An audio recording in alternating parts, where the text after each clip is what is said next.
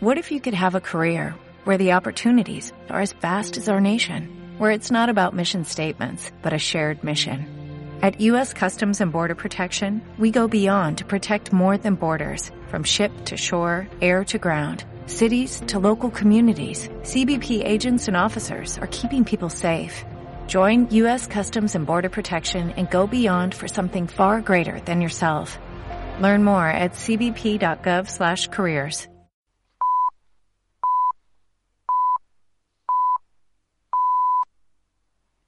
En la previa del partido le leí decir que salir de España le había dado a conocer.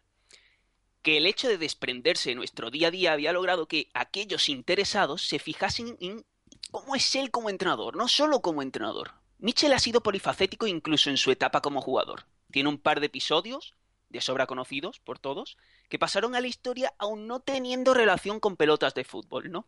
Y luego llegó su gloriosa etapa como comentarista, que es parte inolvidable en la infancia de los niños de los 90. Mitchell, que completaba una pareja eterna con José Ángel de la Casa, destacaba por su humor, por su optimismo desaforado y por su deseo de dejar constancia de aquellas cosas que, por ser claras, la gente normalmente no solía apuntar. Una vez, por ejemplo, confundió a un aficionado gordito francés con Obélix en la grada. Solía esgrimir que mientras había vida había esperanza incluso cuando el equipo español de turno iba perdiendo 5 a 0 y para la eternidad quedó su frase si metes más goles seguramente ganarás el partido. Era difícil que España se centrase en este Mitchell como entrenador después de tantas aventuras vividas con él, ¿no? Y en Grecia quien haya querido sí lo ha podido descubrir. Y lo digo hoy tras su 4 a 0 en el Vicente Calderón con una plantilla que ya de por sí era pobre cuando él llegó y que se ha ido empobreciendo mercado tras mercado, el Olympiacos ha sido un equipo reconocible y que siempre ha evidenciado, evidenciado, perdón, trabajo de entrenador, ¿no?